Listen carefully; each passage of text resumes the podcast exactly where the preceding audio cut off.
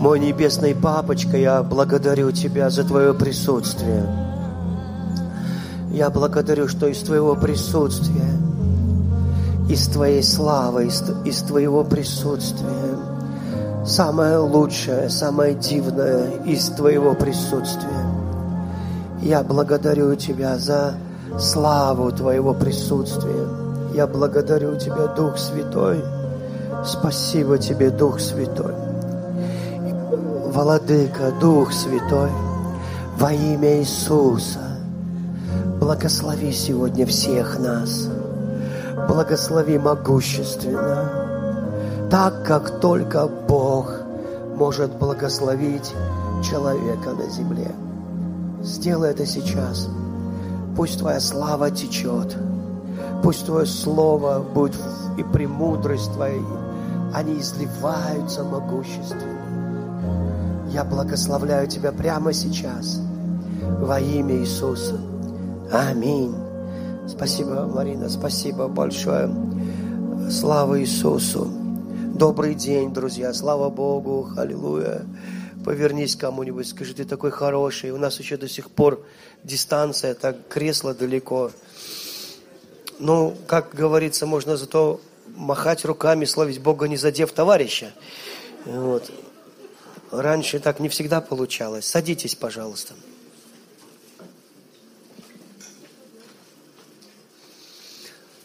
Пастор Андрей сейчас в Пакистане служит. Буквально хотел вам показать фотку, но не знаю, как это сделать. Знаете, на экран, может быть, там где-то 20 тысяч человек, и он там за всех молится. Не знаю, как это возможно. Вот. Пусть Бог его укрепит. Аминь. Благословит. Там и климат другой, и еда другая, и вода другая. Там водой даже зубы пополощешь, будет достаточно уже, чтобы все остальное прополоскалось само. Вот. И, э, э, но я верю, что Бог их там хранит, благословляет, и там действительно много чудес делает. Вот, но и нас с вами не забыл Господь. Аминь. Я думаю, я думаю, что сегодня будет замечательное служение. Оно уже. Вы знаете, я вот когда читал Деяния, очень часто вот пасторы, лидеры церквей, они ищут, ну не только они, весь мир ищет какую-то структуру, систему э, для бизнеса, либо там, либо еще для чего-то, для церкви. И я всегда думала, почему ты, Господь, не написал вот целая книга целых деяний, да, целых святых апостолов, и ничего не написано о, вообще о структуре церкви, о том, как должно быть все устроено, для нас это как бы самое главное, вы понимаете. И для людей, нам так кажется. Вот. И почему ничего об этом не написано, думаю, странно. Хоть бы расписали, какие должны быть там, что... Ну, мы знаем, что Стефан гуманитарную помощь раздавал. Ну, мы знаем, что было какие-то социальные программы. Ну, мы знаем, что появились диаконы, да. Но нету вот... Какие-то должны быть домашними группами. Про домашние группы, кстати, не, не обижайтесь, ничего не написано. Вот я понимаю, что чью-то священную корову зарезал. Написано про домашние церкви. Наверняка были домашние группы, да. Христиане же дома все жили, квартир не было, хрущевок не было. Пусть маленький, но дом. Ну, и, конечно же, это домашние группы, они были. Но просто про это не написано вот так, чтобы как структура, как система какая-то. И вы знаете, а как же вот иногда вот без этой структуры, системы, э, э, тем более, когда церковь большая, и это организация, а слово организация подразумевает организованность, подразумевает структуру какую-то. Как же вот вообще, э, какая она должна быть, вот такая вот божественная самая. И я понял, что это не важно – вы знаете, вот, ну, это, это не важно. Вот, ну, может, я ошибаюсь, там, есть, поправит меня, но мне трудно поправить, потому что я учился во всех этих институтах Риджента, институт роста церквей. Э, у меня вот столько всяких семинаров, вот такие, я уже эти тетрадки там переполненные, заполненные, уже надо их уже сжечь, и, в общем, чтобы они полки не забивали, потому что их просто невозможно читать, не, не прочитать, к ним не вернуться. Все забито методологией, все забито всякими книжками. Ой-ой-ой-ой-ой. А я еще такой человек, что для меня это трудно вообще. Трудно вообще. Ну, просто невозможно. Нет у меня вот порядка, понимаете. Вот, ну, не могу я. Вот есть люди, у которых есть это. И поэтому я это все забываю. Я, когда проповедь состоит из трех пунктов, все, мне каюк. Я на втором пункте забываю первый, а на третьем я забыл все два первых. В итоге они меня перепутали, и я... А если пошло 1, 2, 3, 4, 1А, 1А, Б, В, Г, Д, все. Вот, вы меня потеряли. Вот, и... И я подумал, ну а как вот вообще вот, ну таким вот людям недалеким, вот как я, вот, которые после пункта 2 теряются, как нам спастись-то вообще? Ну вот, в таком случае, да, что же нам делать вот этим вот? Э, бестолочем, не систематизированным. Вот. И э, не все же с цифрами хорошо общаются. Да? Я говорю, что в школе, когда вот, ну, еще 1, 2, 3, 4 до 10 я понимал. Вот. А когда x плюс y равняются цифры, я запутался окончательно, потому что я не понимаю, как букву прибавить к букве, почему цифры получаются. И вот это я не, до сих пор не понимаю. Ну хорошо, хватит обо мне. Вот. И я понял, что я вам хочу поделиться, вот это не моя проповедь, но просто поделиться трем секретам успешного роста церкви. Первый. Пойте Богу. Не для Бога, а прям Богу. Аминь. Это закончился пункт. Второй. Второго, похоже, нет. Ну ладно. Я же говорю, когда начинается первый, второй, что-то забываем. Короче, когда ты поешь Богу, вот, присутствие Божье приходит. И если ты даже наломал дров, но ты все равно поешь Богу, и ты любишь славить Его и присутствие Его, ты величаешь Бога в твоей жизни, у тебя все равно все получится, понимаете, да? Но второй пункт, пока я не забыл первый, вот, это слушать, что говорит Бог, и только это делать. Понимаете? Вот что он говорит. Это настолько крутая жизнь будет интересная. Потому что если не говорить ничего, делай то, что видишь. Ну, я понимаю, что всегда есть какие-то дела. Вот, и ты встал утром, и даже встать на ноги, это уже большое дело иногда, понимаете, да? И не убить будильник, да, ну сейчас хорошо хоть в сотовом. И когда ты слушаешь Бога, и делаешь то, что он тебе говорит. Пусть это даже маленькое, эффект колоссальный. Эффект колоссальный. Я бы книгу «Деяния апостолов» переименовал «Деяния Святого Духа». Потому что все, что они делали, они были водимы Духом Святым. Угодно Духу Святому и нам. Дух Святой не пустил Павла туда. Дух Святой сказал Павлу идти сюда. Дух Святой сделал это. Дух, Бог простирает руку на соделание знамений и чудес. Ты везде увидишь действие Духа Святого. Из-за этого не так важно, какая у тебя структура. Но если мы поем не Богу, а просто поем, если мы его не слушаем, не важно, насколько прогрессивная и современная методология, она вся просто утомит. Мы ничего не сможем сделать. Вот. Ну а пункт 3 я еще не придумал. Вот, наверное, его нет. Хорошо, давайте э, Евреям первая глава, я очень э, э, трепещу от того слова, которое я сейчас хочу говорить, и верю, что оно вас благословит. Итак, Евреям 1 глава. В прошлом Бог много раз и самым различным образом обращался к нашим предкам через пророков. В последнее же время Он говорит нам через Своего Сына. Как Он? Давайте это он говорит нам не через пророков, как раньше говорил, а через своего Сына. Через своего Сына. Сын, сейчас мы об этом поговорим, и есть методология, и голос, и сила, и, и влияние, и откровение, и будущность, и учение. Это все Он, Сын. Причем Христос не пришел тебя научить жить. Это делают разные учителя, религиозные учителя, философы учили жить, психология учит жить, э, и Карнеги учит жить. Есть много гуру, которые учат, как жить. И Иисус не учит тебя жить. Он жизнь. Он и есть жизнь. И если Он есть у тебя, у тебя будет интересная, счастливая жизнь. Он сам жизнь. Он не показывает тебе путь. Он и есть путь. Он и есть дверь. Он и есть жизнь. Что делают христиане? Они говорят, вот это Христос. Он учит нас жить. Как нам жить? Иисус смотрит и говорит, ай, опять побежали. Мы все время что-то превращаем в трудное, понимаете, в очень такое трудное. Не понимая, что Христос – жизнь наша. Я знаю, что эта тема непростая для ума, хотя она такая простая. Но из-за того, что мы сложные, нам трудно это уловить. Я, когда учился в институте, там, значит, ну, были разные религии преподавали, и, и один из преподавателей, он сказал, что вот такая-то религия, она получила распространение, потому что она очень простая.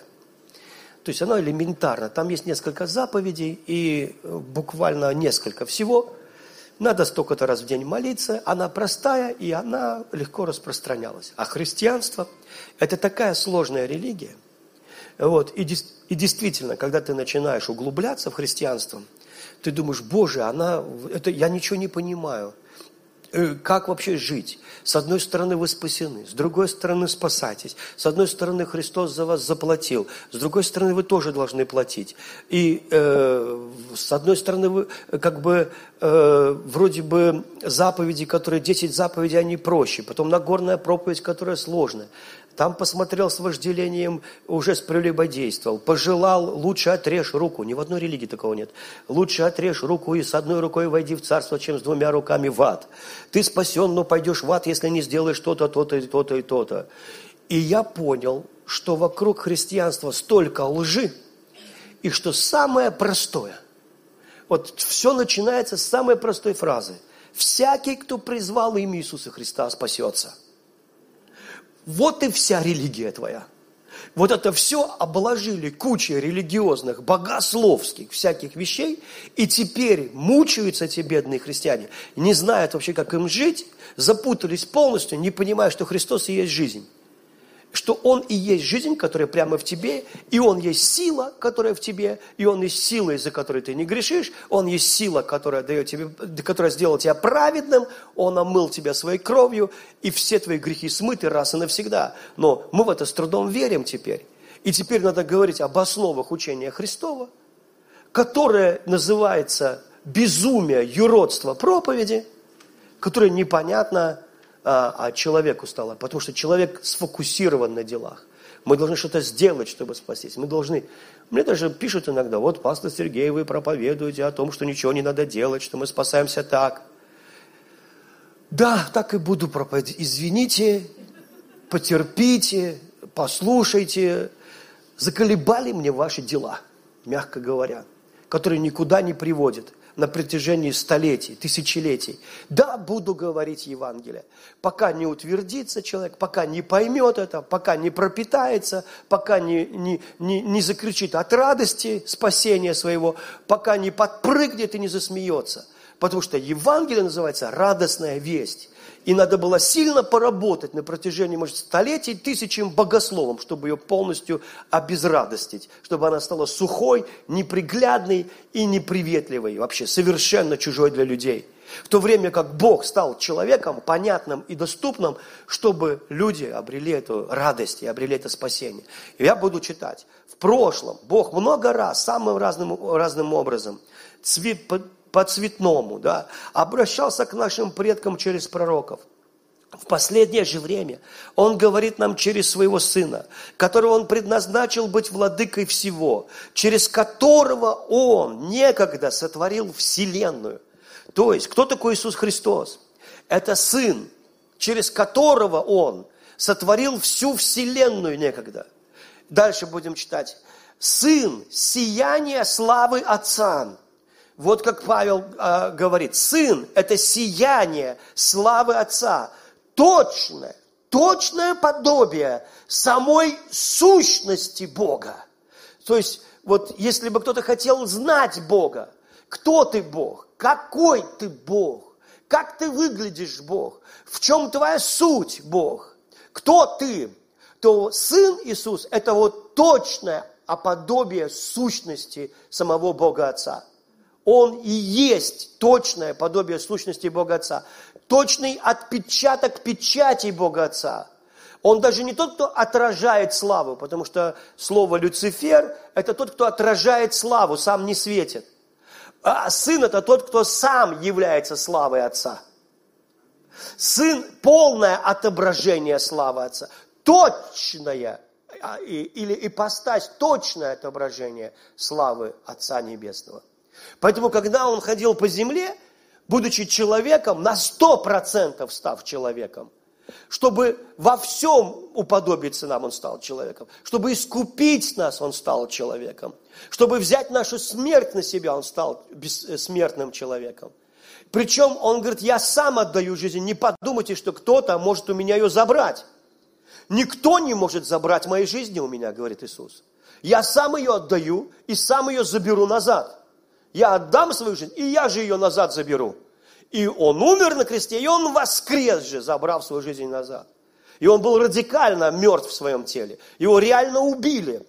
Ему пронзили копьем сердце, оттуда вытекла вода и кровь. То есть они сделали все, чтобы он не был жив.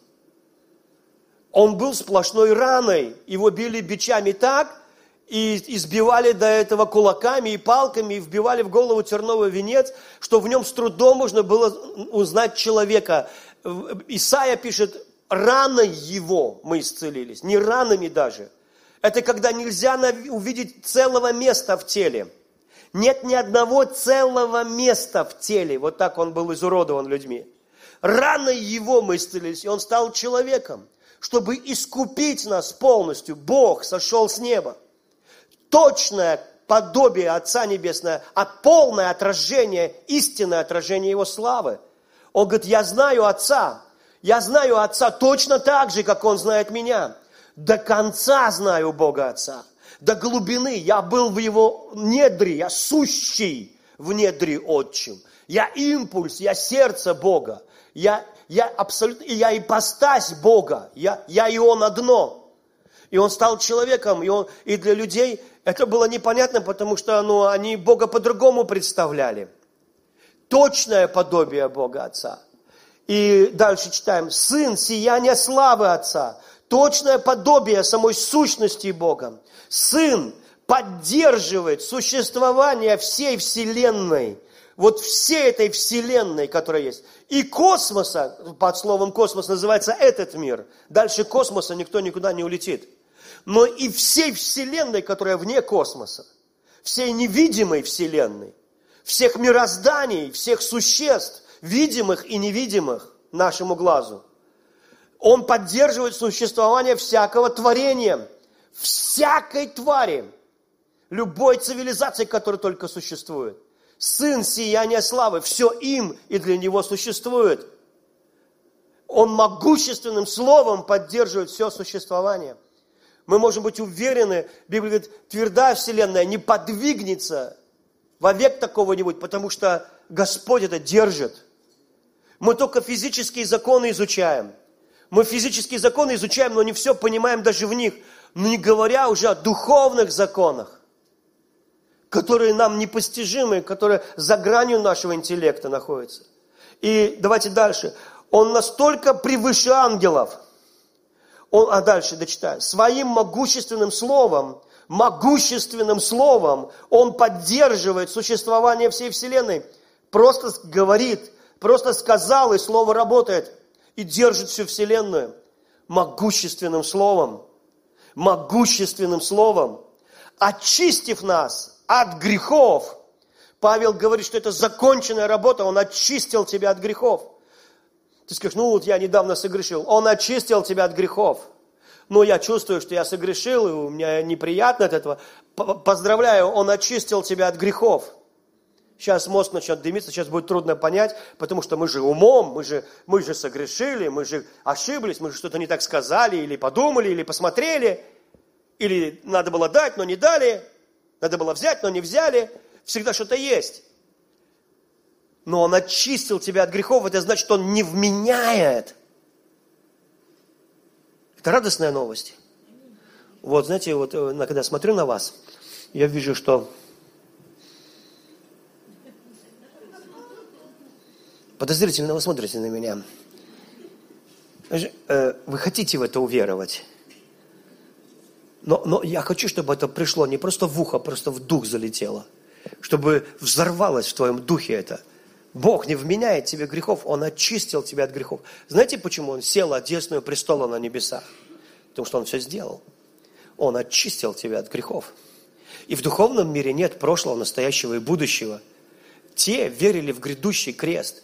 Сотник, который пронзил сердце копьем креста, упал на колени и сказал, ты сын Божий, только он и несколько человек в настоящее время видели спасение. Ты живешь прошлым крестом, который был 2000 лет назад. И это работает. И это будет работать, это работало вчера, сегодня, завтра, послезавтра, и каждый день твои грехи прощены. Каждый день кровь Иисуса очистила тебя от грехов. Каждый день она тебя очистила от грехов. Потому что для Бога это вне времени, это навсегда. Он одним приношением написано, навсегда сделал совершенными освящаемых, освящаемых Его могучим Словом, Его могучим Словом. Сын, си, сияние славы Отца навсегда очистил тебя от грехов. Но я ошибаюсь, согрешаю, я знаю. Я знаю, я тоже ошибаюсь и тоже согрешаю, но я очищен от грехов.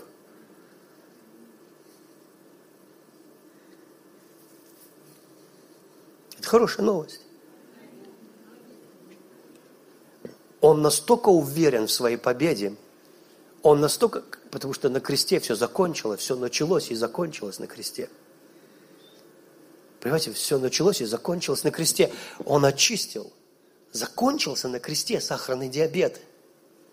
Закончилась астма на кресте. Закончился рак на кресте. Закончилось проклятие на кресте. Нет какого-то особого дня для разрушения проклятия или особой ночи, или особого религиозного дня. Это было две тысячи лет назад, это когда Иисус сказал, свершилось, Он закончил, Он сказал, закончил, убил смерть своей смертью. Он закончил с твоей неправедностью, Он закончил с твоими грехами. Он знает, что сделал все хорошо. Он знает, что Он тебя осветил. Он знает, что ты достоин входить во святилище. Он знает, что ты дитя Божье. Он закончил свою работу. Он сделал хорошо. Он оставил людей спокойно, зная, что Дух Святой здесь будет. Он закончил свою работу полностью. И Он всегда пребывает с тобой. Аминь. Он настолько превыше ангелов, насколько имя, которое он получил, превыше их имен. Кому из ангелов Бог когда-либо говорил, ты сын мой, сегодня я родил тебя, или же я буду ему отцом, и он будет мне сыном. И вводя в мир, вот в этот мир, вот в этот мир, в твою землю, вот в эту планету, вот в эту Палестину, вот в этот Израиль, вот в эту вселенную. И вводя в мир своего первенца, Бог говорит, пусть все ангелы Божьи поклонятся ему. Об ангелах сказано, он делает ангелов своих ветрами и слуг своих языками пламени, но о сыне своем сказано, вечен престол твой Божий, твой царский скипетр, скипетр правосудия. Итак, смотрите, он говорит, что настолько превыше его имя, насколько превыше его имя ангелов. То есть нет никого выше Иисуса Христа. Он полностью искупил тебя – и когда Бог вводит Сына в эту землю, в эту вселенную, под, под это, планета имеется в виду, потому что Сын был всегда. Но когда Он явился здесь, когда Он проявился здесь, Библия говорит, что Он от начала сущий, Он был всегда. Он даже заклан был от создания мира. Сначала была жертва, потом творился мир.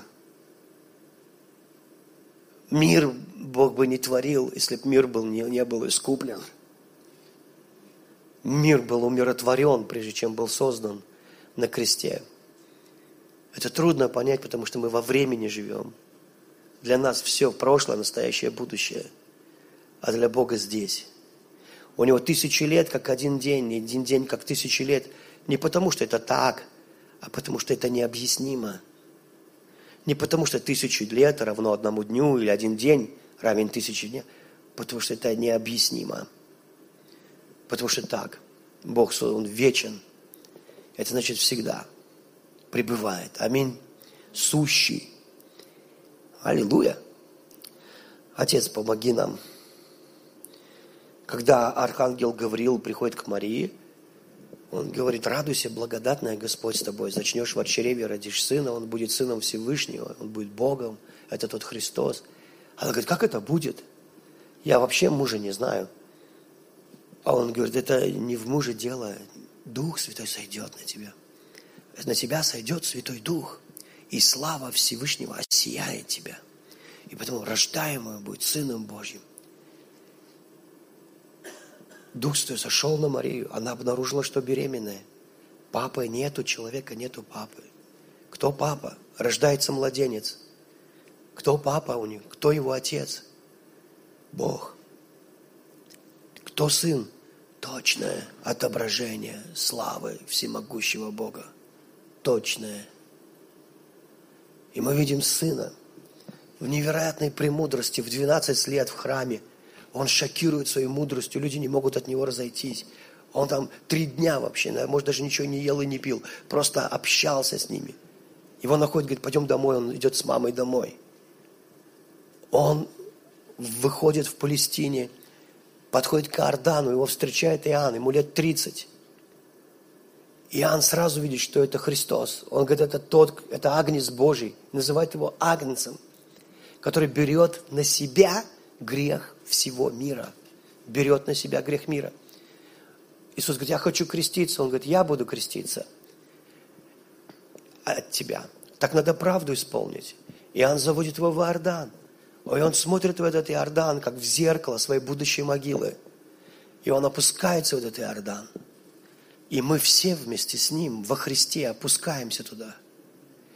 И он встает и с нас со всех стекает вода, потому что мы были спрятаны во Христе. Мы были в нем до создания мира. И в этот момент голубь опускается в Евангелии от Марка в телесном виде. Удивительная птица эти голуби. Поднимается на высоту до трех километров. Падает вниз со скоростью около 200. Делает такие круги, чтобы развивать скорость 150 километров в час. Совсем не курица, я вам скажу. При таких возможностях кроткий, кроткий. Это его часто, это его берет как образ Дух Святой, как образ. И крылья голубя в духовном мире дороже орлиных.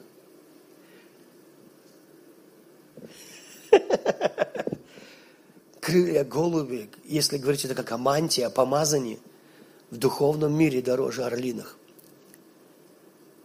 Он парил над землей, она была безвидна и пуста. Он творил мир – Именно этот образ взят, как птица он парил. Летал стремительно, то так, то так, над все, и ждал слова. И вдруг собралась вся троица. И кто-то, а может быть вместе, это так похоже на них, сказал, сотворим человека по образу нашему, по подобию нашему. И я знаю, что у всех блестели глаза от идеи, от восторга, Дух захватило у Бога, когда он об этом подумал. Как что-то великое, невероятное и новое. Как что-то, что увенчает все. Как что-то, что назовется тайной, о которой однажды какой-то, вероятно, один из духов или ангелов скажет, очень мощный им, огромной силы ангел, скажет, кто это человек, кто такой человек, что ты помнишь его, думаешь о нем, печешься о нем, постоянно думаешь о нем – заботишься о нем, посещаешь его. Кто такой человек? Потому что у человека нет такой силы, как у ангелов.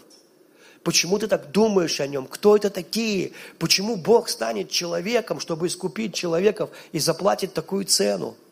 Огромную цену заплатит, чтобы выкупить тебя. Такую цену, которую никто никогда не предложит. И, конечно же, Иисус выходит и тут же Вся Троица собирается вместе, как в день создания Вселенной, как день создания человека. Потому что когда Бог создал Адама, он был просто безжизненное тело. Это глина. Это набор химических элементов. Но он, там не было жизни. Когда человек умирает, ему закрывают глаза, чтобы не видеть, что там нет жизни. Потому что ты можешь все знать о теле, ученые много знают о теле – но они не знают, почему сердце бьется. Никто не знает, почему бьется сердце. Что заставляет сердце работать непрестанно? Никто не знает, что заставляет его работать. Но когда жизнь уходит из тела, Мы закрываем глаза, потому что в этих глазах нет света, нет жизни. И когда Бог, Он говорит, я есть альфа, я есть альфа и омега. И еврейская буква альф, это дыхание, означает вдохнуть. И Бог наклонился над Адамом и дунул в него, в ноздри ему жизнь. И он открыл глаза, полные света, удивления, и обнаружил, что он живет. И обнаружил, что он осознает. И обнаружил, что он восхищается. И обнаружил, что он реагирует на все. И в нем была жизнь в Адаме. Прямо жизнь Бога, самого Бога. И он веселился, и он возделывал, и он творил. И Бог, который сотворил всех животных, всех тварей, самое важное поручение – это дать название. Отдает это Адаму. Адам их не творил, он и не должен их называть. Тот, кто сделал, тот и называет. Но Бог говорит, Адам, а я тебе даю, я сотворил, но ты назовешь. И вот как ты назовешь? Вот так все и будет. Давай властвуй. Вы представляете? Если я, допустим, э, родил ребенка, я сам хочу его назвать. я не знаю, как они его назовут. Я постороннему не дам называть. Вдруг назовет не так. Но Бог настолько хотел разделить славу с Адамом. Он хотел, чтобы тот все называл. И как назовет, вот так и будет. Адам назвал. Адам назвал. Молодец, Адам. Вы понимаете? И вот теперь, как тогда, когда Бог творил мир, вся Троица собирается, потому что творится что-то совершенно новое. Творится новое, новый человек. Совершенно новый человек, который, будет, который был во Христе. И Дух Святой сразу же ведет Иисуса в пустыню. Он ведет его в пустыню для искушения дьявола. Зачем? Я знаю, что многие христиане пропагандируют длительный пост, но не все его даже выдерживают. Есть человек, который книги о посте пишет, но сам никогда не постился столько. Всегда что-нибудь жрал. Но других мотивировал. Иисус не, не постился за что-то, ну, за дары или что-то еще. Его Дух Святой повел поститься для искушений от дьявола, потому что он второй Адам. И ему нужно было сдать экзамен, который евреи не сдали в пустыне – они не сдали экзамены. Они должны были сдать экзамен по трем вещам. Да не будет у тебя других богов. Господу Богу поклоняйся. Они поклонялись истукану там. Они должны сдали быть экзамен, не искушая Господа Бога твоего. Но они все время искушали его и погибли от змей. Они должны были сдать еще один экзамен. Не хлебом одним жив человек, но всяким словом, исходящим из уст Бога жив человек. И они его тоже не сдали. И они вообще бы не вошли в землю обетованную, если бы Бог их просто решил не завести туда, потому что не сдали ни одного экзамена. Иисус Христос становится Израилем. Он и говорит, я и есть Израиль. Я истинная виноградная ветвь. Я Израиль. Идет и 40 дней, год, день за год. Он пребывает в пустыне до крайнего изнемождения и голода. Он сдает все экзамены, которые есть. Он побеждает дьявола там, где Адам проиграл Еву, там Бог выигрывает человечество. Он, выкуп, он, он выигрывает его там. И потом он идет. Библия говорит, кто это идет от пустыни, опираясь на руку возлюбленного своего. Это церковь, это Израиль искупленный. И Бог выводит нас, идет на крест. И платит теперь. Он забирает в пустыне, а платит на кресте. И платит, написано, велика цена искупления велика цена искупления. Никто из людей не может прибавить к этому хоть что-то. Иначе на него точно что-нибудь прибавится нехорошее. Или убавить из этого. Велика цена искупления. То есть Бог настолько заплатил. Дьявол хотел убрать Иисуса вообще с аукциона. Он говорит, поклонись мне, и все эти царства я отдам тебе. Он не хотел, чтобы Иисус участвовал в торгах. Потому что Иисус такую ставку поднял, что Он купил и тебя, и весь аукцион вместе с тобой. И весь город, в котором был аукцион. И всю землю, в которой был аукцион. И все посмотрели на свою мелочь. И никто не мог что-то предложить. Вот что такое искупление. То есть Бог настолько задрал цену. Он сказал, я всемогущий, который своим словом поддерживает всю Вселенную. Я жизнь всей Вселенной. Я стану человеком. И я заплачу своей жизнью за этого человека. И я выкуплю его. И всякий, кто поверит в меня, имеет жизнь вечную. И на суд не приходит. Вот твое христианство и все. От начала до конца виновник твоего спасения Иисус Христос. Вот твое христианство. Твое усилие в том, чтобы уверовать в это, в твое усилие в том, чтобы постараться не беспокоиться, войти в покой. В покое нет усилия. Но есть усилие войти. Твое усилие – это научиться поверить словам Божьим, уверовать в Него. Твое усилие – это твоя способность услышать Слово – и поэтому, когда ученики говорят, что нам делать, чтобы дела Божьи творить? Потому что всегда все заточены что-то делать, что-то делать. Целая религия дел. Всякая религия предлагает кучу дел. В некоторых религиях дел больше, в других дел поменьше. Там надо молиться, чтобы спастись, там еще что-то, там не пить вина, там не прикасаться к женщине или что-то еще делать, не есть свинью, обрезаться или не обрезаться, я не знаю, но есть куча дел, которые надо делать. Все религии заточены на дела. И Библия говорит, вот дело, веровать в того, кого Бог послал. Вот и все. Это же просто. Ты, ты сделал, э, Бог сделал это максимально простым.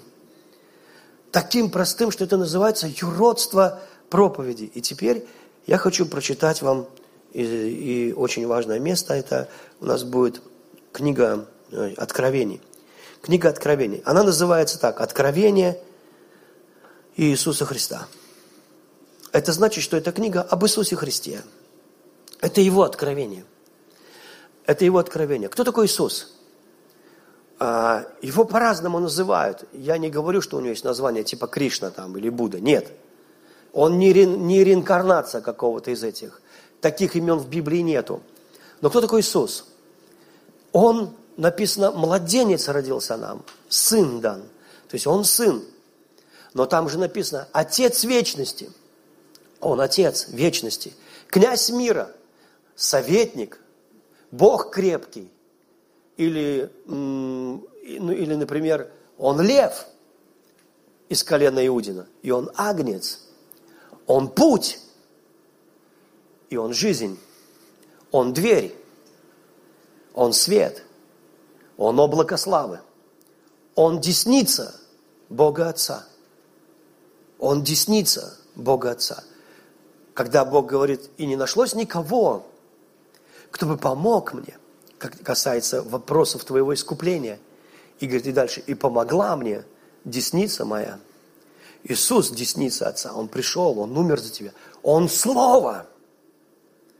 И Он Христос, Иисус, ставший плотью и человек. Он корень потомок Давидов, звезда светлая утренняя и корень Давидов. Он, он же. И здесь мы читаем, он искупил нас и сел по правую руку Бога Отца. По правую руку Бога Отца. Которого, Колоссянам 1.25, сейчас откровение прочитаем, который сделался я служителем по домостроительству Божью, тайной, веренную мне для вас, чтобы исполнилось слово, исполнить Слово Божье. Тайну, сокрытую от веков и родов, ныне же открытую святым Его, который благоволил Бог показать, какое богатство славы в тайне сей для язычников, которое есть Христос в вас, упование славы. 28 стих. И которого мы проповедуем, вразумляя всякого человека и научая всякой премудрости, чтобы представить всякого человека совершенным во Христе Иисусе. Мы проповедуем тайну. Итак, а теперь э, я буду читать из Откровений.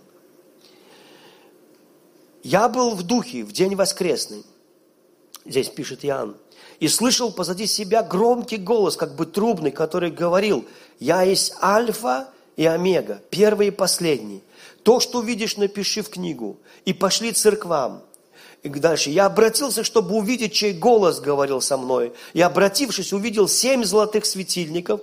Посреди семи светильников, подобно сыну человеческому, облеченного в подир, по перстям опоясанного золотым поясом голова и волосы его белы, как белая, как белая волна, как снег, и очи его, как пламень огненный, и ноги его, подобны халкаливану, как раскаленные в печи, голос его, как шум вод многих, он держал в деснице своей семь звезд, и из уст его выходил острый с обоих сторон меч, и лицо его, как солнце, сияющее в силе своей. И когда увидел его, то пал к ногам его, как мертвый, и он положил на меня десницу свою и сказал мне, не бойся, не бойся, я есть первый и последний, и живый, и был мертв, и все жив во веки веков. Аминь. И, и имею ключи ады и смерти.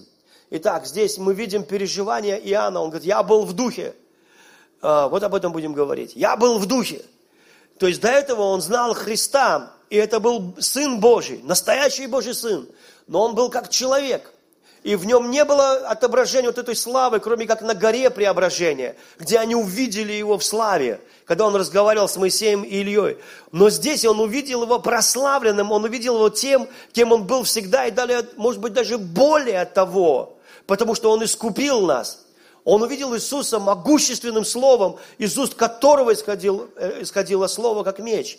То есть, и он не мог стоять на ногах даже от славы его. Он упал, и он знал точно, что это точное отображение славы самого Небесного Отца. Точно, тот же Сын. Теперь я перебегу быстренько к, э, ну, к другой главе. Э, итак, Откровение 5 глава. «И видел я в деснице сидящего на престоле книгу, написанную внутри, от вне, запечатанную семью печатями, и видел я ангела сильного, провозглашающего громким голосом, кто достоин раскрыть сию книгу и снять печати ее?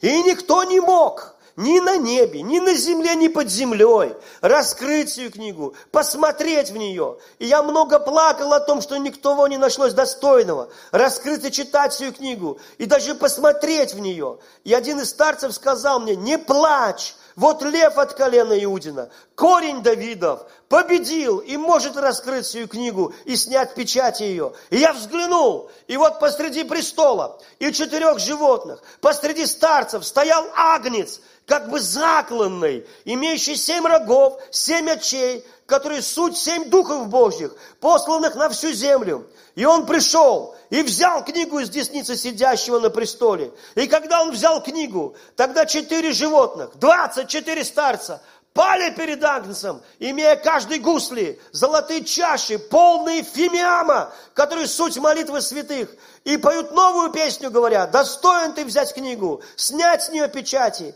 ибо ты был заклан, и кровью своей скупил нас Богу из всякого колена языка, и народа, и племени, и ты сделал нас царями, священниками Богу нашему. Мы будем царствовать на земле. Потом я посмотрел и услышал голос множества ангелов, окружающих трон живых существ, и старцев. Их были тысячи тысяч.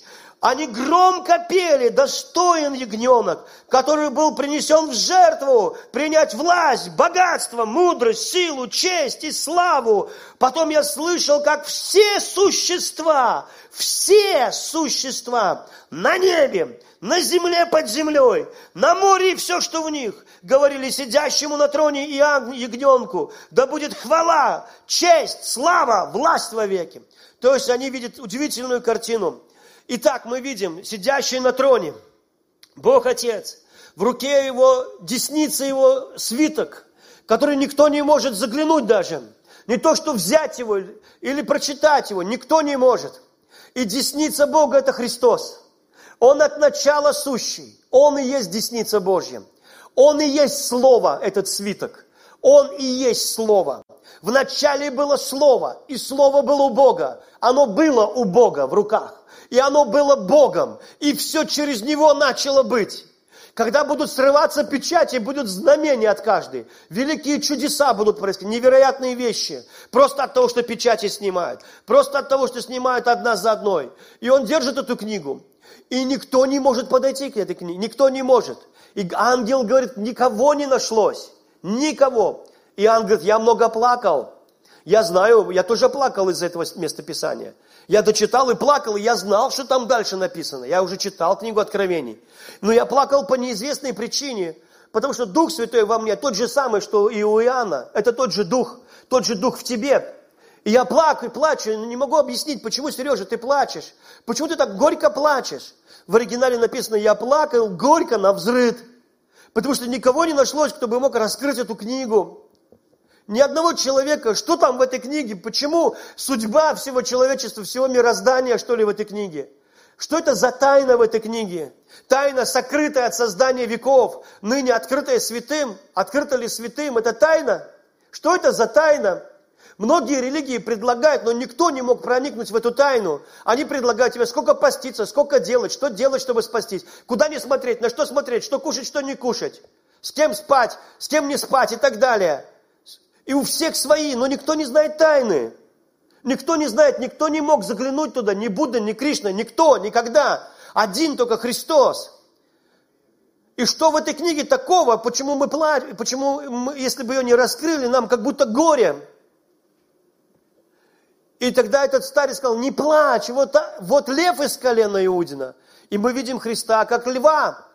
И патриарх пророчествовал, лев лежит, никто поднимет его. Он пророчествовал о Христе задолго до того. Он уже видел Христа как а, льва, как образ льва. Льва, который является сильнейшим из, всего, что, из всех существ. И говорит, я посмотрел, что вы, я просто настолько люблю Иисуса, мне так нравится Иисус. Мне нравится Он как лев.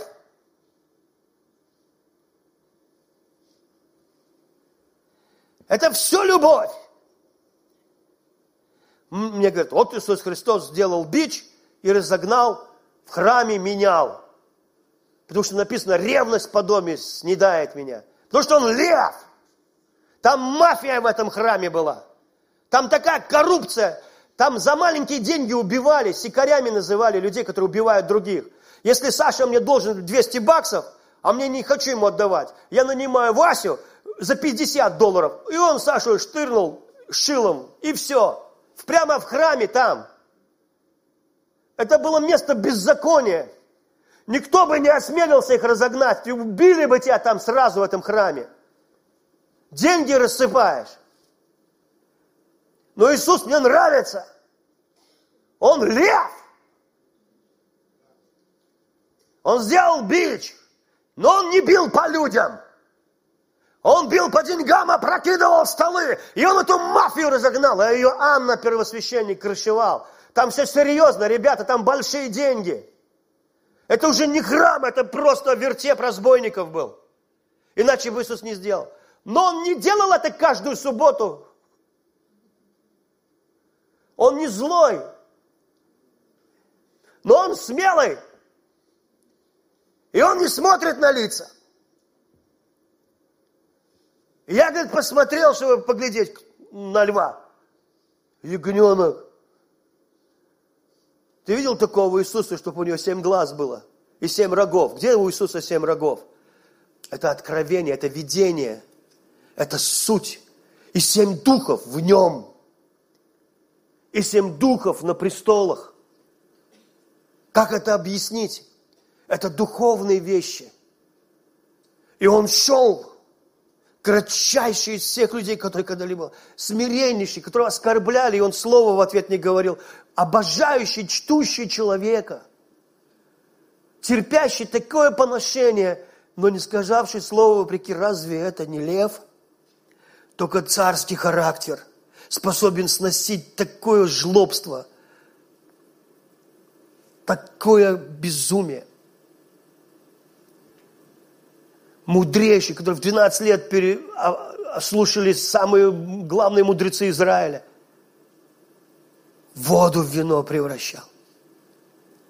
Мертвых воскрешал. Словом, Лазарь, выйди вон.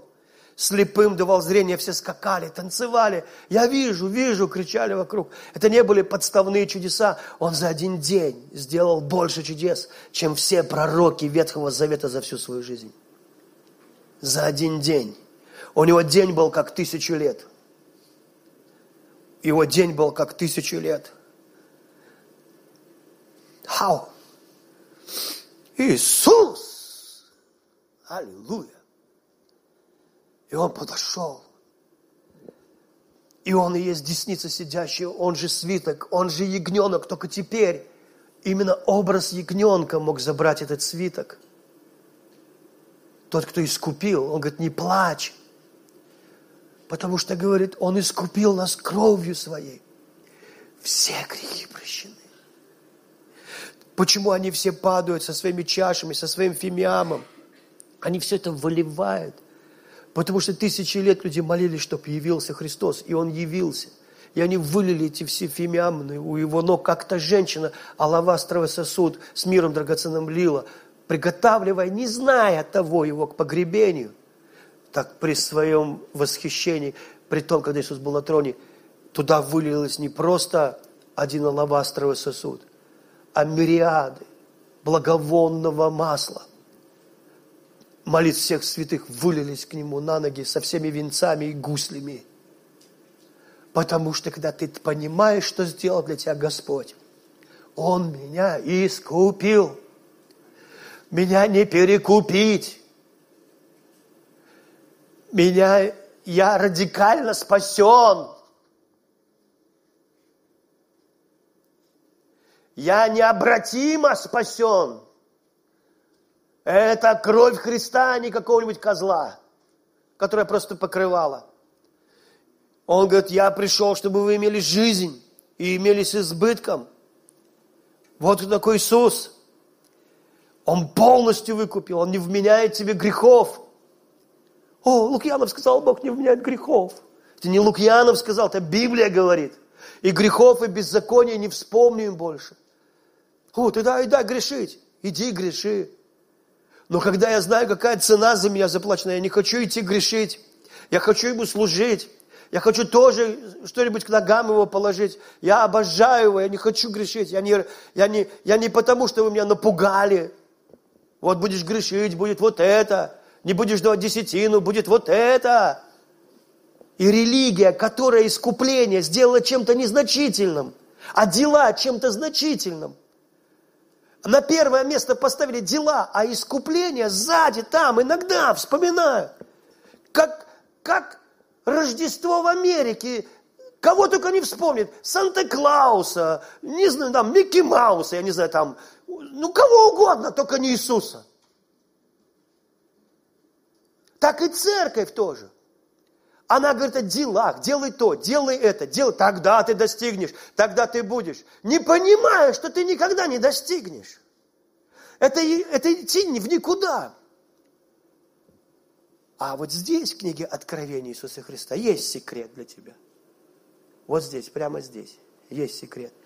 И прежде чем я вернусь, я хочу вам показать. У, Господь, Шина Романде.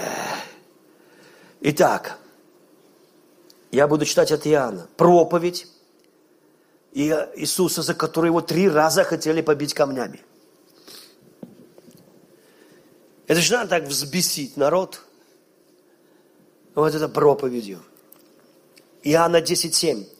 Итак, опять Иисус сказал им, истинно, истинно говорю, что я дверь овцам. Иисус – это дверь. Аминь. Дверь овцам. Давайте быстро, прежде чем дальше. И увидел я дверь, отверстную на небо. Аминь. Э, дверь куда? На небо. Аминь. Я дверь. Дальше читаем все сколько не приходили предо мной, суть воры, разбойники, но овцы не послушались их. Я есть дверь, кто войдет мною, тот спасется и войдет, и выйдет, и пажить найдет. То есть Иисус дверь куда? И увидел я дверь, открытую на небо. На небо. Кто войдет мною? Куда войдет? На небо войдет. Где небо? Здесь небо. Не там небо, там облака. Там облака, космос. Там нет ничего. Небо здесь. Это другая цивилизация. Там другие скорости, там другая жизнь. И она проявляется. Ведь Иисус пришел сюда. Аминь. Она проявляется здесь. Она заботится о тебе здесь. Я есть дверь. Кто войдет мною, тот спасется и выйдет, и пажить найдет. Вор приходит только для того, чтобы украсть, убить, погубить. Я пришел для того, чтобы имели жизнь. И имели жизнь с избытком. Я есть пастырь добрый. И пастырь добрый полагает жизнь свою за овец, а наемник не пастырь.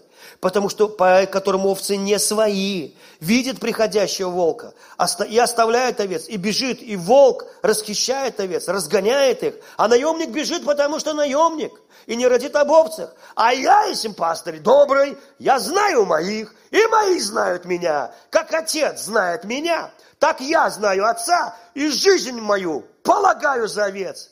Есть у меня овцы и другие, из другого двора, их должен лежит привести. Они услышат голос мой, и будет одно стадо, один пастырь.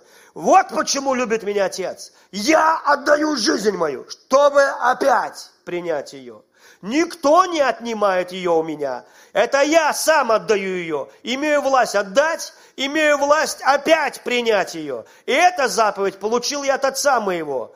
От этих слов опять произошла между иудеями распря. Многие из них говорят, он одержим бесом, безумствует, что слушаете его? Другие говорили, это слова не бесноватого, может ли бес отверзать очи слепым?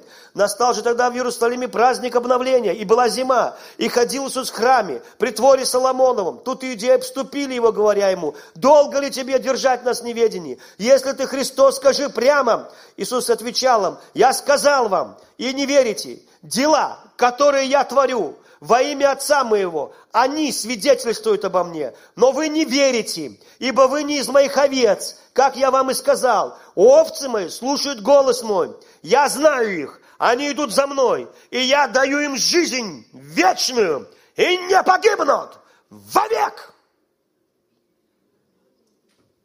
Кто сказал? Сергей Лукьянов сказал или Иисус сказал? Амен.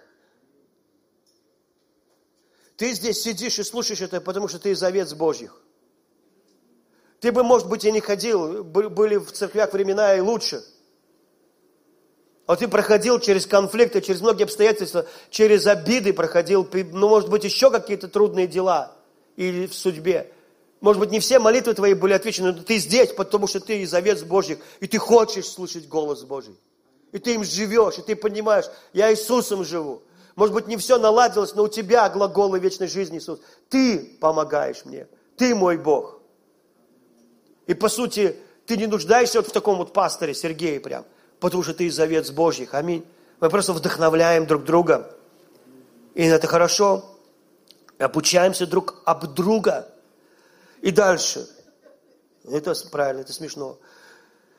Не погибнут вовек, и я даю им жизнь вечную. Не погибнут вовек и никто не похитит их из руки моей.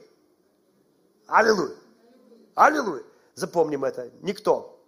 Отец мой, который дал мне их, Отец мне, который дал мне их, больше всех. И никто не может похитить их из руки Отца моего. Я и Отец одно. Отец сидит на троне. Правая десница – это Христос. В руке Отца в руке Христа этот свиток. Никто не может его взять. Ангел громко кричит, очень сильный ангел. Кто может взять этот свиток из руки Отца? И не нашлось никого. На небе, на земле, под землей, в воде, под водой. Кто бы мог подойти, хотя бы заглянуть в этот свиток? Подошел ягненок и берет это из руки отца. Я и отец одно. И берет это и похищение из руки моего отца. Немыслимо, говорит. Что это за свиток, от которого плакал так много Иоанн? Что там написано в этом свитке? Там написано, что это мудрость, тайна великая, премудрость Божья, тайна сокрытая, которую мир этот не смог познать. И мне очень нравится, как здесь, сейчас я быстро вам прочитаю, перевод один. Самолично это подстрочник греческий, самолично погублю мудрость мудрил, здравомыслие проницательных отвергну, где же мудрила, где писец, где яростный спорщик этики, э, э, эпохи этакой, Неужто всемогущий не смог превратить мудрость космоса этого в глупость? Понимаете, все, что люди делают, все эти гуру, обучающие, как правильно жить, это глупость.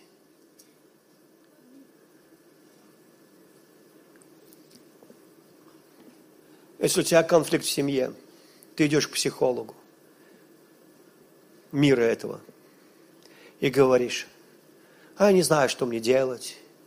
Я уже не люблю своего мужа, не чувствую к нему любви. Психолог говорит, ну, вам надо его менять, как-то надо повлиять на него, чтобы он как-то дарил вам любовь, чтобы вы почувствовали. Ну, не знаю, он старается вроде бы, но что-то я все равно. Может, вам другого найти? Мудрилы.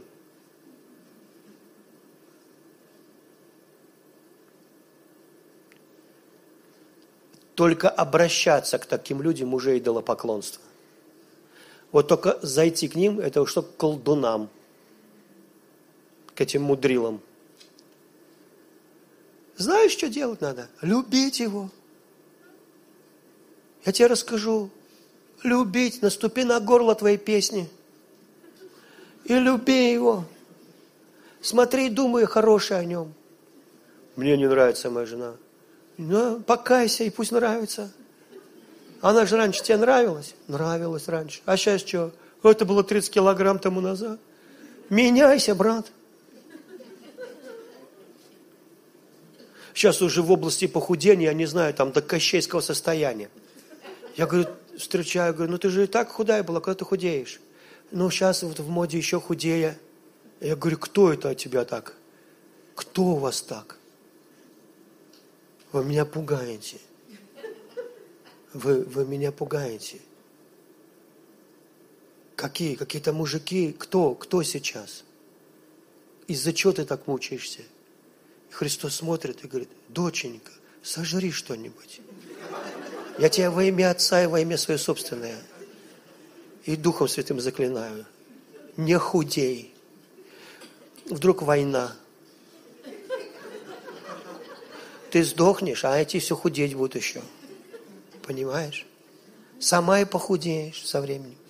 Я говорю, послушайте, я шучу, конечно, но это сумасшедший дом. И этот дом влияет, этот дурдом, этот вот мудрилы, этот дом влияет, сум дурдом влияет на нас, да. Я открываю Facebook, там таким животом, так жир обрисован, некрасиво, там все, знаете. Потом вот ты спортом занимаешься, худеешь. Слушайте, у меня вот сейчас брат подошел, пастор, помолитесь, решил на турнике заниматься, что-то свихнул, давление туда-сюда. Я говорю, ты зачем вообще повис на этом турнике?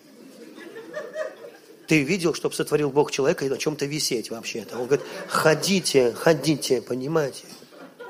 Я говорю, ты зачем там висел? Я говорю, ну, ну ходи, хочешь вот с этими лыжными палками, вот ходят же люди с лыжными палками. Ну.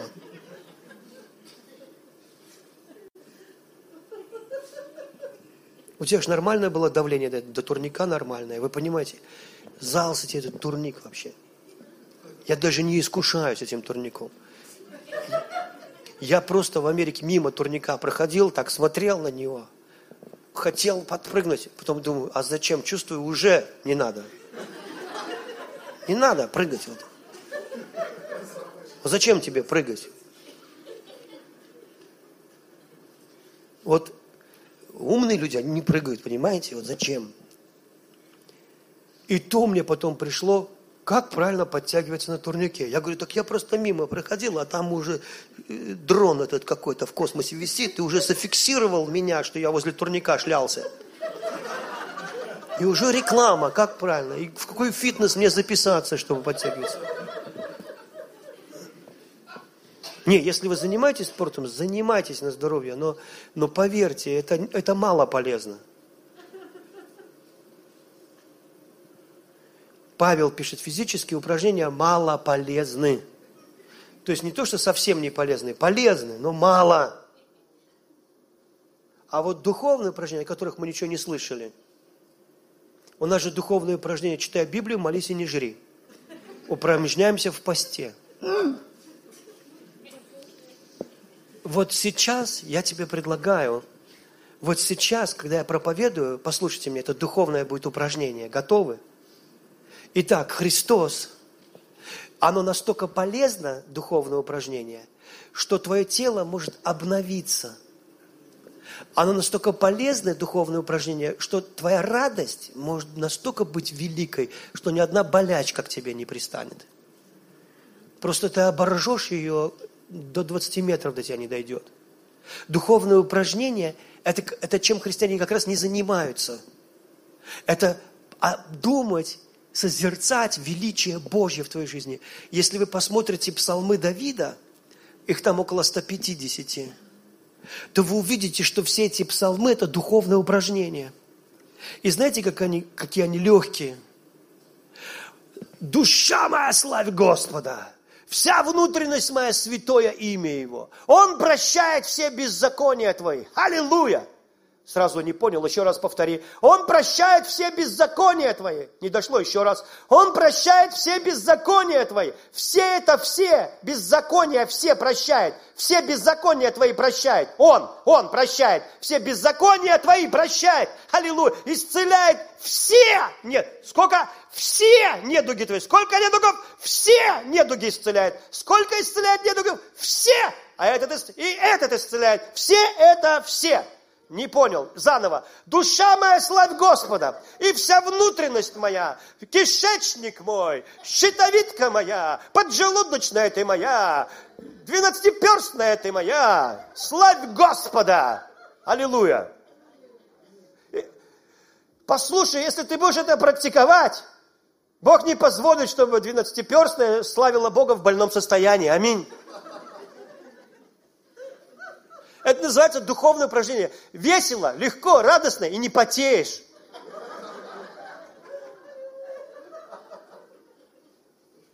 Аминь. Я жру и худею. Аллилуйя. Потому что жизнь и смерть во власти языка.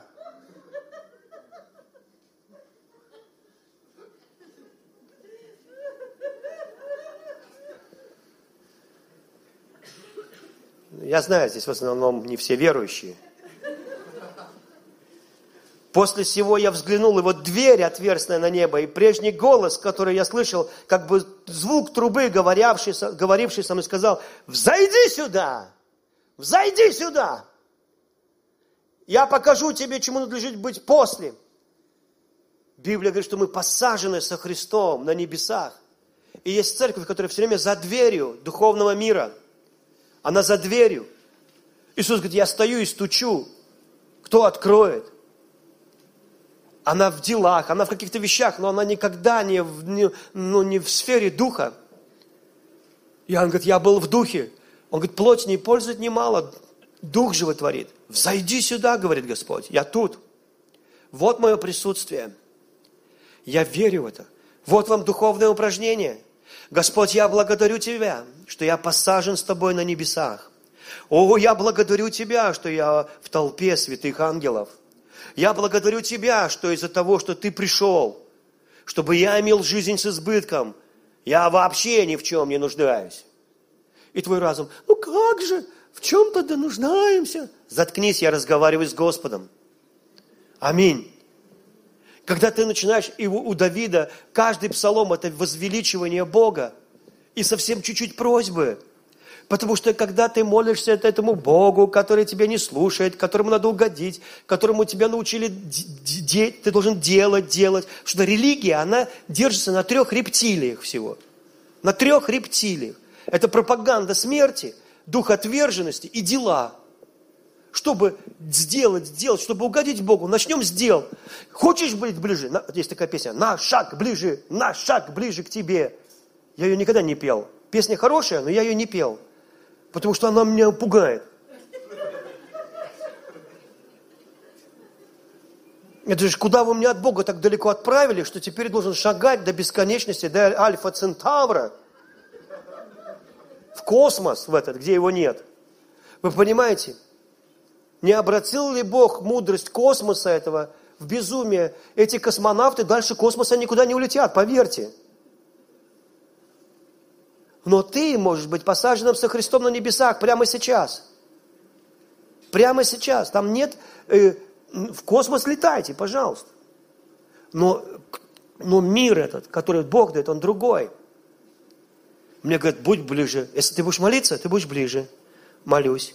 Только смотри, не смотри с вожделением. Хорошо, не смотрю. Если будешь поститься, ты ближе к Богу. Понял. Если много будешь читать Библию, ты ближе к Богу. Понял. А, посмотрел с вожделением. Начинаем сначала. Вы понимаете? Итак, если мы постимся, ты ближе к Богу. Отлично. Ходишь в церковь ближе. Да, десятину ближе. Дашь 50%. Ближе, ближе, ближе, ближе. А, посмотрел с вожделением. Назад, назад, назад, назад. Господи, помоги мне начать сначала, я все-таки буду ближе к Тебе. Итак, мы должны делать это, чтобы ближе к Тебе. Потом сделаем вот это, и еще будем ближе к Тебе. Потом ближе, ближе, ближе. Потом наорал на жену. Ай, да что ж такое? И опять ушел от Господа. Брат, больше так не делай. Покайся и больше так не делай, брат. Не ори на жену, на жену не орем. Не орешь ближе. Но это недостаточно, чтобы быть ближе. Надо жену любить. Я люблю ее. Теперь ближе. Теперь не пожелай чужого, не то, что не пожелай, дай чужому что-нибудь, дай что-нибудь чужому, дал, теперь ты ближе, не десятину, двадцатину, дал, не жрем, возьмем пост, чтобы быть ближе, и мы еще ближе. Господь, еще чуть-чуть, осталось совсем немножко, но пастор посмотрел на меня косо, зараза, выбил меня из духа, не пожал руку, и я думаю, что он вообще пастор не от Бога. Теперь на три месяца я завис почти что у дьявола под мышкой. Вонючий, волосатый, дьявольской подмышкой. Но я услышал проповедь, выбирайся, брат, ты должен быть ближе к Богу. Хорошо. Я прощаю тебя, пастор, я прощаю тебя, люблю. Я даже дам тебе пожертвование. Вот, теперь ты ближе. Теперь ты ближе. Осталось совсем немножко. Давай, чуть-чуть. Через 25 лет такой близости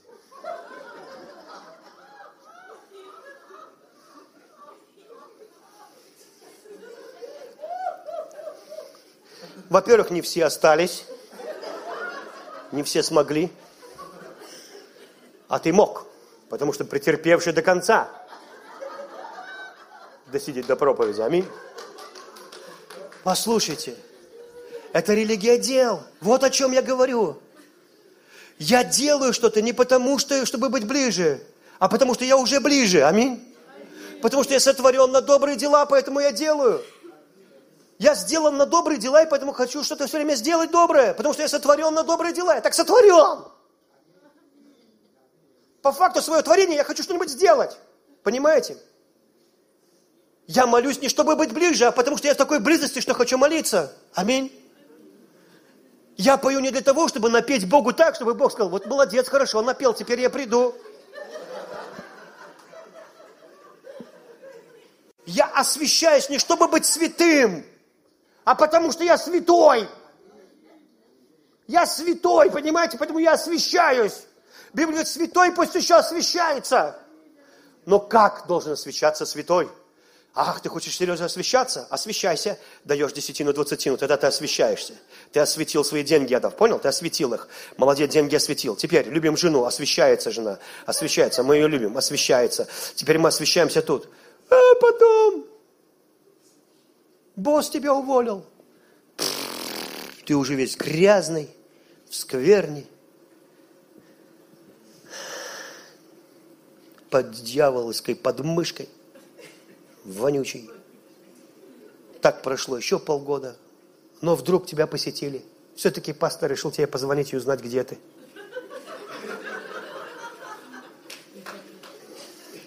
Ты понимаешь, что это, скорее всего, потому что твоя десятина была достаточно большой, и в церкви сейчас кризис.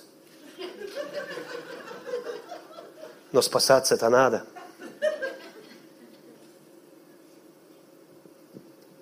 Пурга.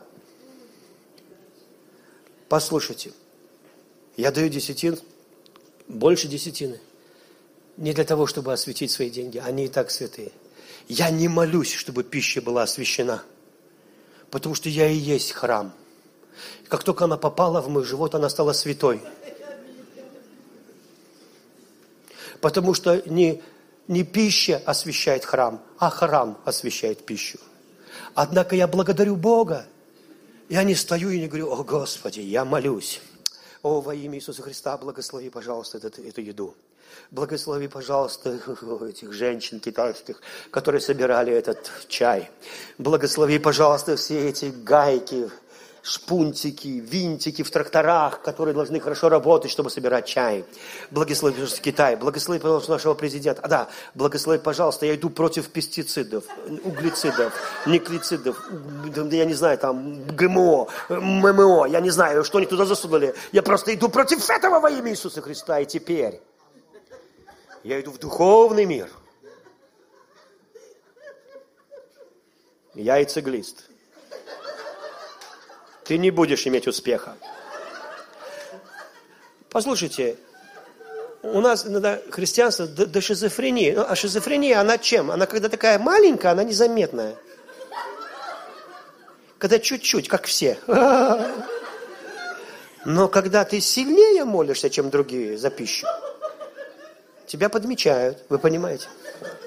Но по сути, это все из этого мышления угодить, сделать что-то для Бога, вы понимаете?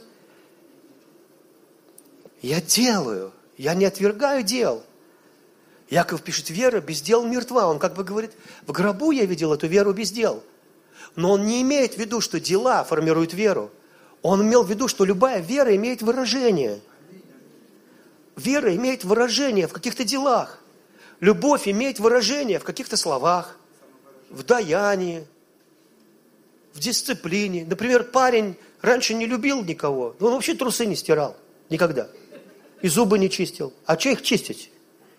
Чистить, я что, целоваться? Я не собираюсь, у меня сейчас нет в планах. Мы с мужиками только общаемся. А потом зачем стирать трусы? Их можно четыре раза одевать. Если они грязные, переверни. Если они выверни наизнанку, ты четыре раза можешь их пользоваться вообще. Если бы мужчина не женился, он бы к 60 годам начал пиджак в брюки заправлять. И любовь, она полностью меняет, вы понимаете? Он бы заправлял пиджак в брюки совершенно нормально, не замечая, что ну, что-то не так. Вы понимаете? Я холостых сразу вижу. Знаешь, ширинка вот отсюда начинается, здесь рубашка почему-то. Чувствуется, зачем ты брюки задрал до колен? Ну, чувствуется, нет никого. Но он влюбился. И у него нет такого справочника о том, система ценностей.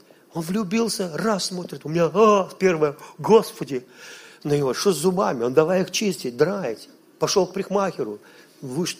его попрыскали, трусы выкинул, новые купил. Оделся. Здравствуйте. Говорит с придыханием. Все меняется. Как мой друг один. Деньги вообще не считают влюбленные. Ну, конечно, не все. Некоторые все равно деньги любят больше, поэтому считают. Но мой друг один, он... Тогда сотовые телефоны были вот такие вот.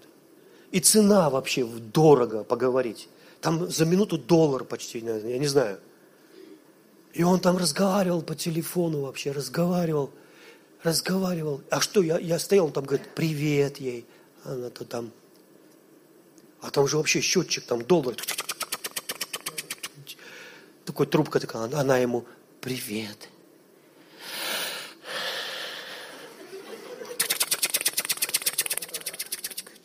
вообще не замечают. Ты что сейчас делаешь? Сижу. А ты? А я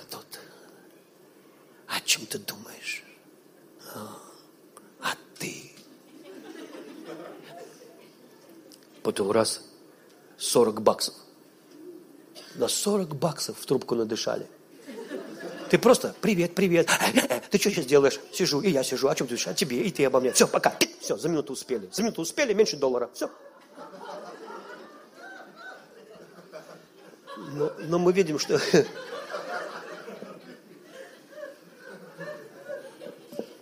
Не, никто не считает, все в любви.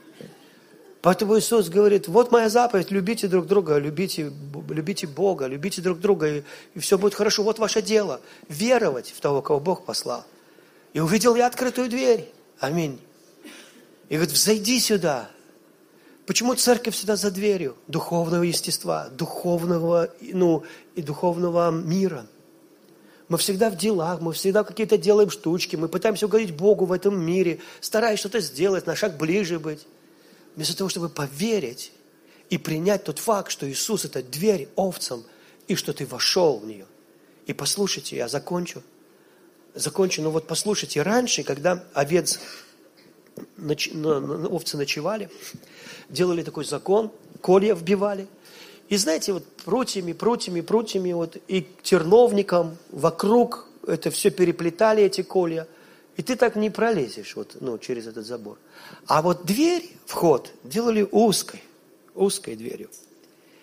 И пастырь ложился в дверь, он и был дверь, и спал там. И если кто-то хочет пройти, то не убив пастыря, ты туда не зайдешь. Вы со мной? И когда Иисус говорит, наемник бежит, потому что наемник, а я полагаю жизнь свою за овец. Он говорит, я дверь, и я буду в проломе, и я умру. И я буду дверью к трону Бога Отца. И Павел так жил. Он говорит, мы имеем дерзновение приходить в святилище. Понимаете, когда угодно – мне не надо вымаливать Бога, мне не надо выпрашивать Бога, мне не надо наполнять фимиамом молитв, какие-то чаши, которые уже вылили все к ногам Иисуса Христа, потому что Он пришел и искупил, и эти молитвы отвечены. Они отвечены все, потому что Он искупил, и они все бросают свои венцы, потому что венец – это законченное дело, потому что дела закончены и они славят Бога, и они не могут не славить, потому что Он искупил нас. Он купил и тебя, и весь аукцион, и всю планету одновременно. И никто не может дать цену больше, чем предложил Христос. Никто не может. Вот почему все твои грехи прощены. Аминь. Знаете, я даже это пел тут, ну, бывает, беру гитару дома, пою, и у меня какие-то песни рождаются. Это такая песня, у меня, ну, как бы, не знаю, так, просто текст скажу. «Я и есть лестница Якова, уходящая в небеса. По мне все время ходят ангелы, то туда, то сюда». Ты скажешь, что это такое за песня? Это правильная песня. Потому что Яков увидел лестницу на небо. И что он сказал? Это дом Божий. А что говорит Павел? – Дом Божий – это вы. Иисус в вас. Упование славы – это великая тайна. По мне все время ходят ангелы, то туда, а то сюда. Я в предвкушении Божьих чудес. Я стал магнитом для святых небес.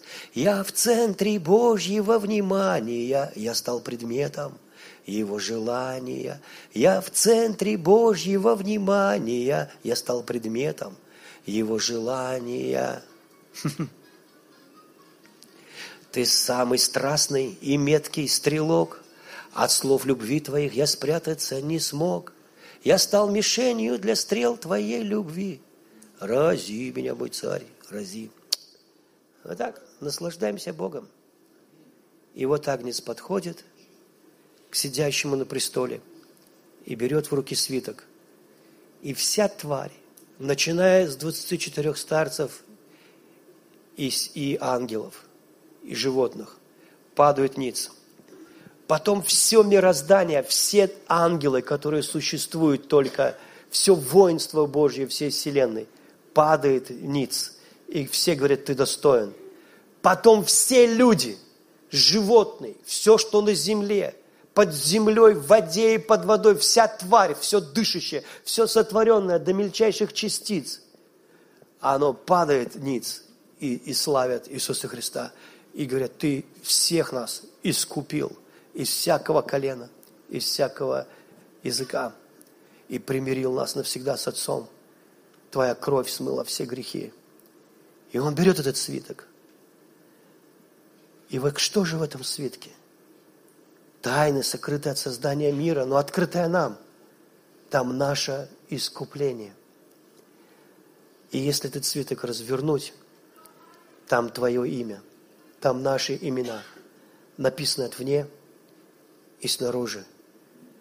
И ты вспоминаешь это, вы были в нем до создания мира, запечатаны, спрятаны, сокрыты, как в надежный банк, похищение из руки Отца немыслимо. Прежде чем Бог вдунул в Адама дух, Это буква Альф. Я есть Альф. И Бог вдунул в Адама дух. И его глаза засияли. И он был в восторге от созданного мира. И он начал называть животных и все такое. И я есть Омега, Альфа и Омега. А, конечно же, Иисус говорил не на греческом, а на иврите. И он сказал, я есть Тав, я есть Альф, и я есть Тав. А что такое Тав? Это простая вера в законченную работу Христа. Простая вера. Ты веришь, что я тебя спас? Да. Ты веришь, что я не вменяю тебе греха? Да. Ты веришь, что ты посажен со мной на небесах? Да. Ты веришь, что теперь ты мой сын, моя дочь? Свои, вы свои. Да. Ты веришь, что ты еще рот не успел открыть, я уже в восторге от тебя, я слышу твою молитву. Да. Ты веришь, что ты со мной на века? Да. Ты веришь, что отлучение от меня невозможно? Да. Ты веришь, что я непрестанно думаю и забочусь о тебе? Да. Ты веришь, что это сила, из-за которой ты не будешь грешить? Да. Ты веришь, что ты освященный? Да. Ты веришь, что ты искуплен? Да, я верю. Ты веришь, что я каждый миг твоей жизни держу в своих руках, что еще ты не родился, я уже знал, что у тебя все будет хорошо. Да! Входи в мой покой. Заходи в мою дверь. Вся твоя работа и все твое дело было веровать в того, кого Бог послал. Во имя Иисуса Христа. Аминь. Аминь. Аминь. Благословен Бог и Отец.